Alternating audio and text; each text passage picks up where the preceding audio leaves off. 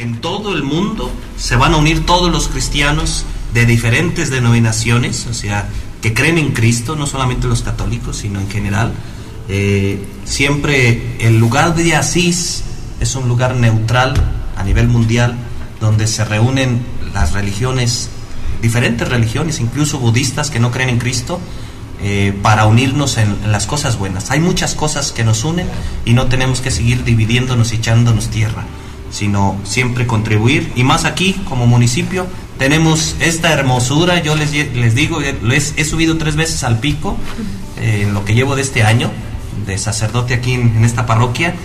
Y pues no, no hay comparación con, con, las fotos que he visto porque no he viajado a Canadá, este, pero eh, tenemos una hermosura de diferentes etapas de vegetación, este, a lo largo y, hay que contribuir a estar siempre eh, subiendo para amar nuestro pico, amar nuestro cerro grande, que es el cerro más grande de Michoacán, entonces es un ícono, Tancítaro, que es el pulmón de Michoacán, entonces se le dan muchas definiciones a este cerro, eh, es el que da abastecimiento de agua a muchísimas zonas, eh, entre ellos la perla del Cupatixio, que es Uruapan, el Parque Nacional, de aquí. Hay una vena que va hacia allá, toda tierra caliente, los reyes, Peribán, entonces todo alrededor este pico mantiene porque es un gran colchón de materia orgánica Qué que hace que filtre el agua y que se surtan todos los ríos subterráneos, eh, los mantos acuíferos.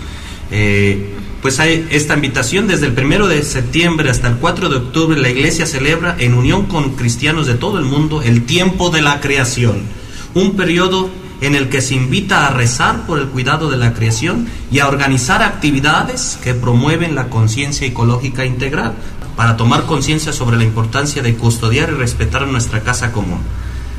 Dice en esta encíclica, en su primer número, se producen cientos de millones de toneladas de residuos por año, muchos de ellos no biodegradables, residuos de domiciliarios y comerciales, residuos de demolición, residuos clínicos, electrónicos e industriales, residuos altamente tóxicos como las eh, pomos aquí de, eh, insecticidas. de insecticidas bioquímicos, son altamente tóxicos para nuestra tierra.